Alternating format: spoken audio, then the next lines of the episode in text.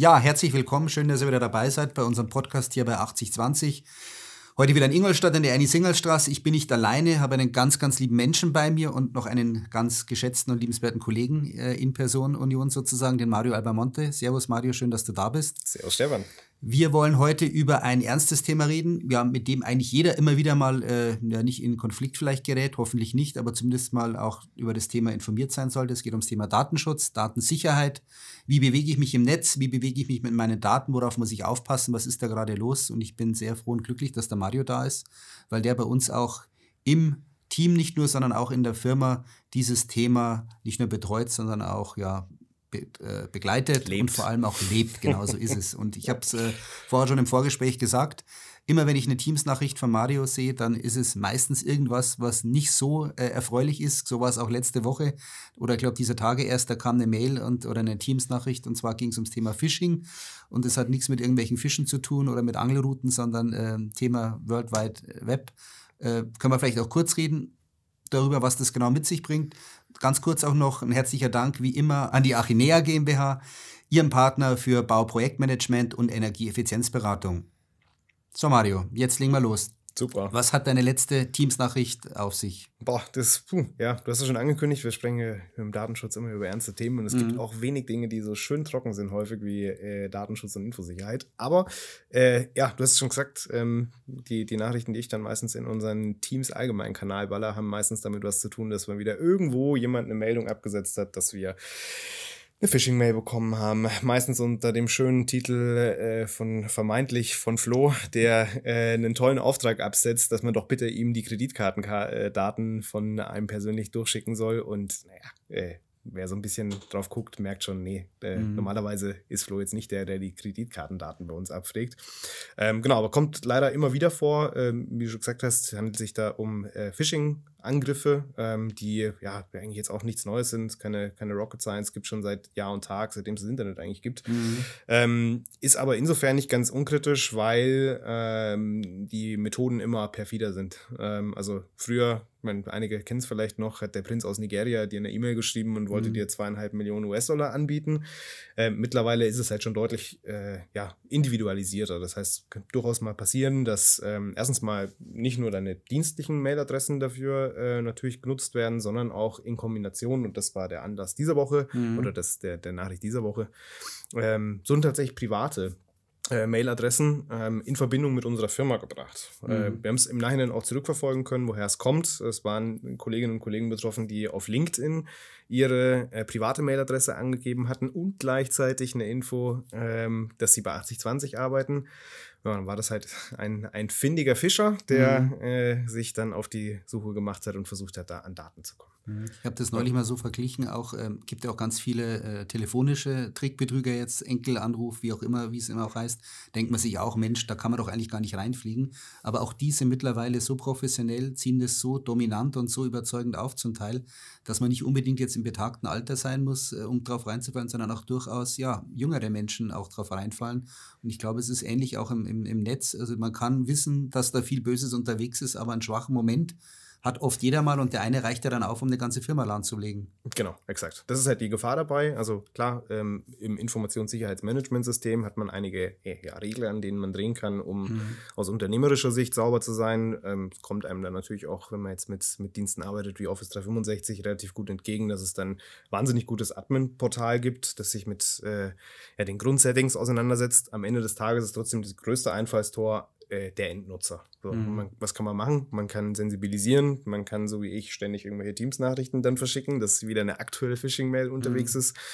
Ähm, aber es hilft eigentlich, sich mal an so ein paar Ankerpunkten zu orientieren, ähm, gerade wenn es jetzt um den, den Fall geht, ähm, dass man sich einfach mal die Mailadresse wirklich konkret anschaut. Mhm. Nicht nur der Name, der angezeigt wird, den man offensichtlich relativ gut und schnell auch verändern kann, was unsere vielen Nachrichten von Flo bezeugen.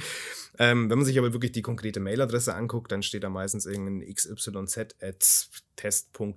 was definitiv nicht unseren Domains mhm. entspricht und mhm. dementsprechend auch ein guter Ankerpunkt oder ein, ein, ja, ein Indikator sein kann, dass es sich dabei jetzt schon wieder um eine Phishing-Mail handelt. Was kann denn passieren? Was ist denn äh, der Grund, weshalb böse Menschen solche Phishing-Mails verschicken?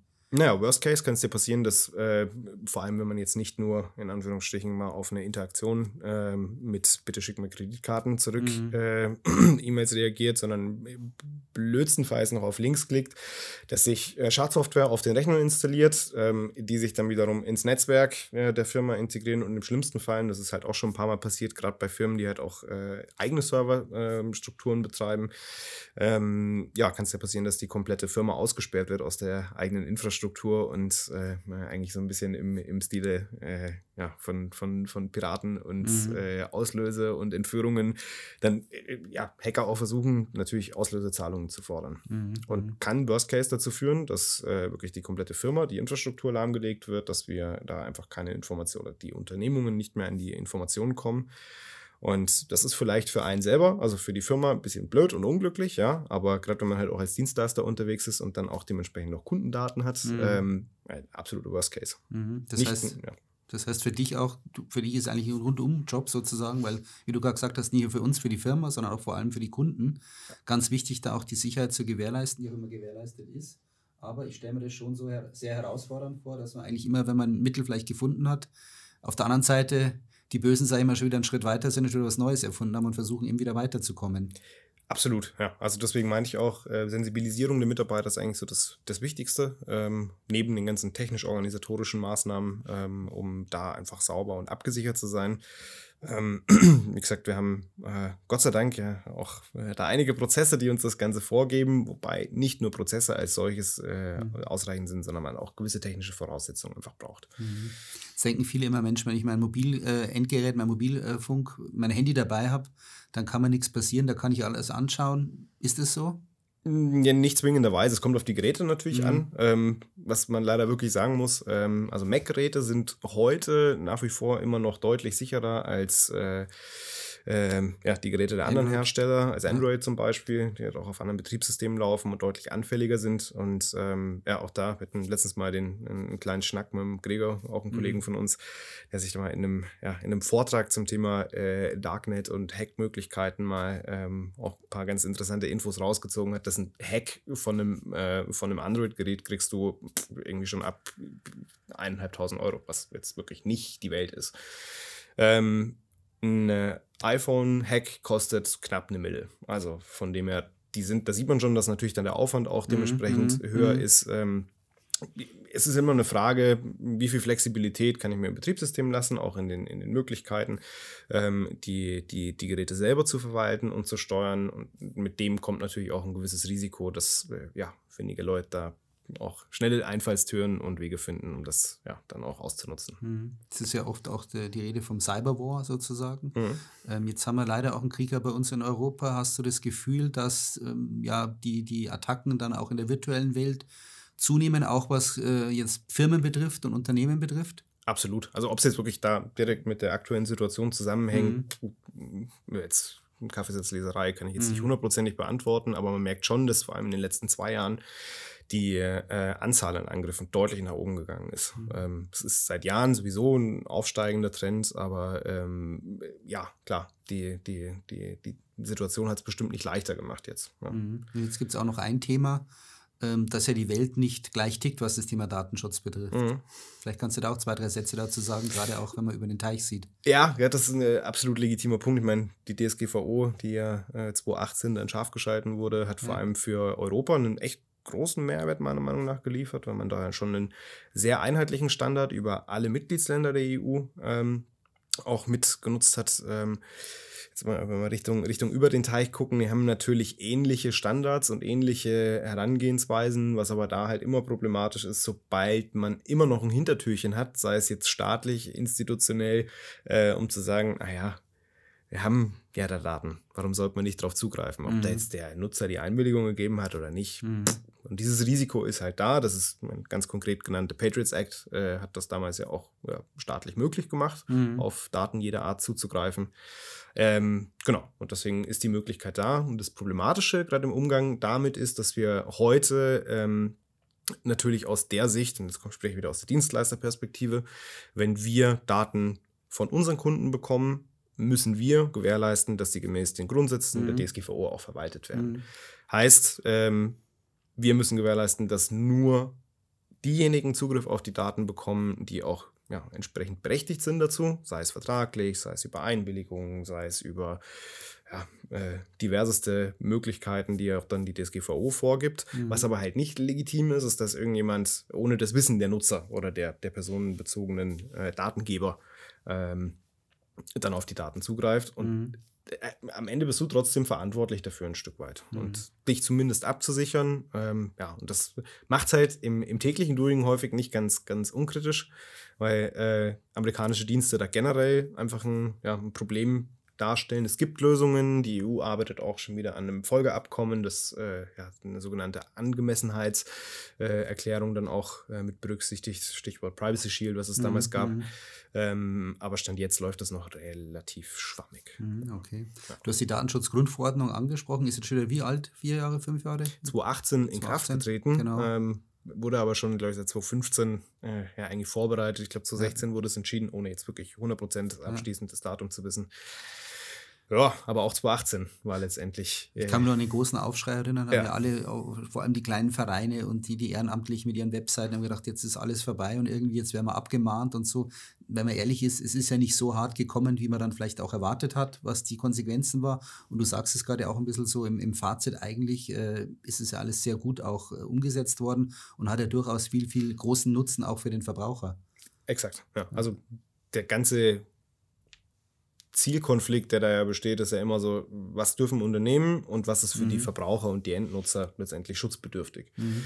Und dann gibt es ja auch Stories, wo dann der Metzger sagt, so, nein, der will ja nur mal Frau Huber nennen. Also, ja. Das ist ja, das ist ja nicht mit der DSGVO konform. Ja, wenn ja. die unterschreiben, bitte. Ja, genau. Nee, ja. ist Quatsch. Das ist, ist weder so vorgegeben in der DSGVO, äh, noch ist es letztendlich auch zielführend und sinnig. Mhm. Ähm, aber klar, mit so einer großen, das war schon ein ja. Riesenthema. Man hat erstmal Unsicherheit drin. Was heißt das jetzt für mich? Was heißt das jetzt für meine privaten Daten? Mhm. Was heißt das mhm. auf der anderen Seite aber auch als Unternehmen wieder? Ähm, was kann ich nutzen? Was mhm. darf ich nicht? Ja. Mhm. Spiel mal ein bisschen Wunschkonzert. Du bist mittendrin in dem Thema. Auch was würdest du dir wünschen beim Thema Daten, auch Umgang mit Daten? Puh, das ist eine sehr, sehr spannende Frage. Ähm, was ich mir wünschen würde, ist, dass, ja, es sagen ja auch viele, Mal der Datenschutz, der ist schon wichtig natürlich, aber dann geht es um äh, Verhinderung von Verbrechen oder wie auch immer oder generell, dann heißt es plötzlich jetzt her mit den Daten, äh, so kann es nicht sein, die müssen raus. Also es ist eine, eine schwierige Diskussion, ich weiß, aber ja. vielleicht mal aus deiner täglichen Praxis auch so, wo sagst du, vielleicht ein bisschen mehr Pragmatismus oder was ist so dein, worüber denkst du nach? Kommt, kommt auf die Situation drauf an. Also es mhm. gibt natürlich äh, Situationen, in denen es absolut äh, sinnvoll ist, auch die harte Kante zu spielen, die harte, klare Linie zu fahren. Und ähm, man merkt es ja auch an den, an, den, an den Aufsichtsbehörden, die ja auch natürlich in Fällen, in denen es mal knallt, auch Bußgelder verteilen, auch äh, ja, proaktiv mit den, mit den Unternehmen dann letztendlich auch nach Lösungen suchen. Aber das finde ich eine schöne Situation. Was ich mir wünschen würde, ist, dass natürlich erstmal jeder sensibilisiert ist, dass mhm. das Thema überhaupt relevant ist, aber dass es auch nicht immer nur die Datenschutzkeule gibt. So, weil es braucht einfach ein, ja, ein, Grundverständnis, wo man sich mit äh, oder wo, wo, da die Grenzen liegen und wie man sich damit auseinandersetzen kann. Und äh, ja, meiner Meinung nach, glaube ich, wenn, wenn, wenn ich es mir wünschen dürfte, dann auch natürlich das Augenmaß mhm. walten zu lassen, ohne dass wir uns jetzt tot bürokratisieren. Ja. Hast du da ein bisschen einen Überblick auch in Europa jetzt? Wir haben über Amerika gesprochen, USA, auch in Europa. Mhm. Sind wir in Deutschland da Vorreiter oder sind wir besonders hart oder besonders korrekt oder ist das schon auch ein europäisches Thema, das überall äh, sehr ernst genommen wird? Nee, es wird schon überall ernst genommen, aber ich glaube, manche, also es ist ja schon allein innerhalb Deutschlands gibt es da Unterschiede. Mhm. Also die äh, Landesdatenschutzbeauftragten aus ja. Hamburg sind beispielsweise ja. nochmal einen deutlichen Tacken härter als die aus Bayern, was man ja. normalerweise aus Bayern nicht kennt. Ähm, aber äh, auch da ist es, glaube ich, immer einzelfallbezogen. Also Österreich beispielsweise hat mhm. jetzt auch mhm. sehr stark angezogen. Die waren mhm. auch die ersten, die jetzt dann, äh, ich glaube auch Anfang diesen Jahres das Thema Google Analytics nochmal ähm, unter, die, unter die Lupe genommen haben, das mhm. dann auch eigentlich für rechtswidrig erklärt hatten. Temporär, ohne jetzt wirklich auch dann die, den, den allerletzten Stand von heute zu kennen. Aber ähm, Österreich ist da meistens schon recht, recht, recht stark als Vorbild. Und wie es in den anderen Ländern läuft, im Detail ist für uns tatsächlich ja das Schöne, dass wir uns sagen, also auf die Grundsätze letztendlich verlassen können. Weil ob ich jetzt meine Daten irgendwo in Belgien oder in Irland oder in, mhm. keine Ahnung, liegen habe, ist erstmal gleich. Mhm. Darf mhm. niemand meine, meine, meine personenbezogenen Daten dann an irgendwelche Geheimdienste verticken. Ja. Wie ist es bei dir? Äh, wie, bist du auch in sozialen Netzwerken unterwegs? Wie gehst du damit um? Wie viel gibst du preis oder wo ist für dich eine eine Linie, wo du sagst, nee, das ist jetzt wirklich privat? Kannst du da ein paar Tipps geben vielleicht auch? Ah, gut, ich bin vielleicht dann ein, äh, Beispiel, das ich jetzt nicht zwingenderweise als den Durchschnitt bezeichnen würde, weil ich mich recht früh auch schon privat, damals auch im Freundeskreis mit dem Thema äh, Datensicherheit, wie gehe ich, wie, wie, welche mhm. Daten spiele ich jetzt auch von mir in den sozialen Medien aus, ähm, mhm. mit auf dem Schirm hatte.